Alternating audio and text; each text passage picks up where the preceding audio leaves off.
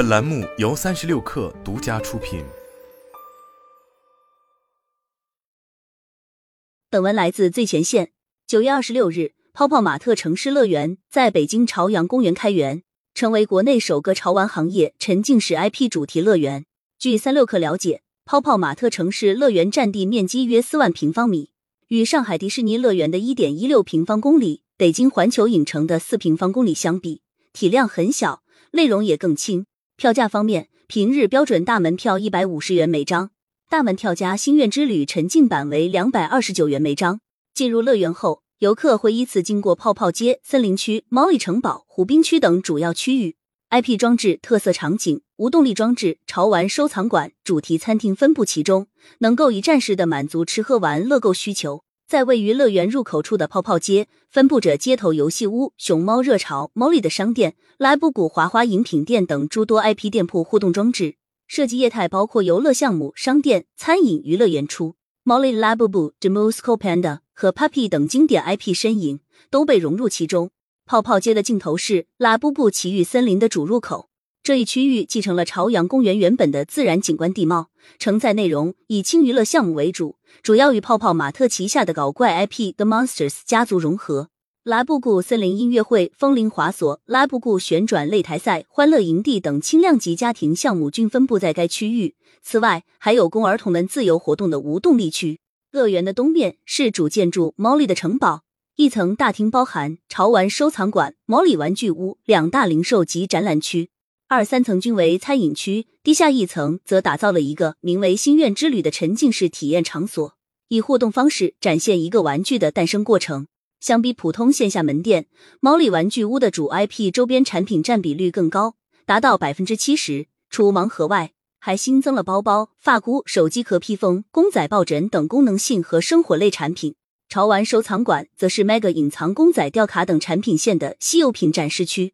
整体来看，泡泡玛特城市乐园呈现出轻内容、轻游乐的特点，着重于经典 IP 形象的落地，算是追寻 IP 衍生价值的初步探索。其收入构成与大多数乐园无异，即门票加二次消费。从限定款盲盒一盒难求的状态来看，国内主题乐园常见的二销薄弱问题暂未出现。据泡泡玛特城市乐园总经理胡健透露。乐园是泡泡玛特长期酝酿的业务，自从公司上市前，内部就有相关探讨和初步规划。此次开业的首家乐园，从开始筹备到开园迎客，经历了两年多时间。在内测开业之前，外界常将该乐园与迪士尼、环球影城等进行对比，但官方对乐园的定位并非大型游乐园，而是 IP 出没的博物馆。胡建成一开始就没有和这样的大型乐园对标。更希望打造具有文化包裹感的品牌朝圣地，类似日本白色恋人巧克力工厂、吉卜力的三鹰之森美术馆等。乐园内测到开业的这段时间，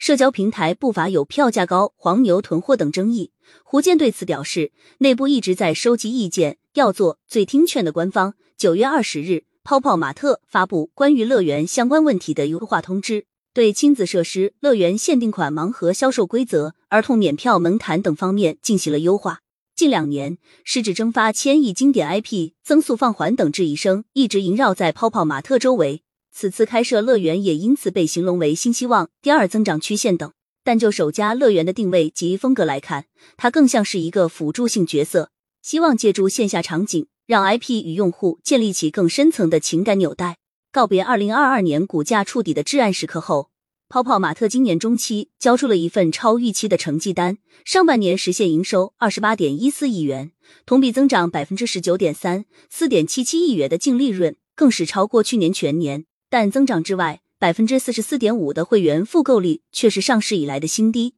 提升 IP 粘性依然是个重要课题。此次落地的城市乐园是做深 IP 的举措之一。除此之外，泡泡玛特还在孵化更多新业务，自然手游可能就是下一个。在半年报的业绩会上，集团副总裁斯德表示，游戏预计在十二月开放封闭内测，可能在明年上线。一个确定的逻辑是，对于一家以 IP 为生的公司而言，IP 绝不能只是桌面上的一个摆件。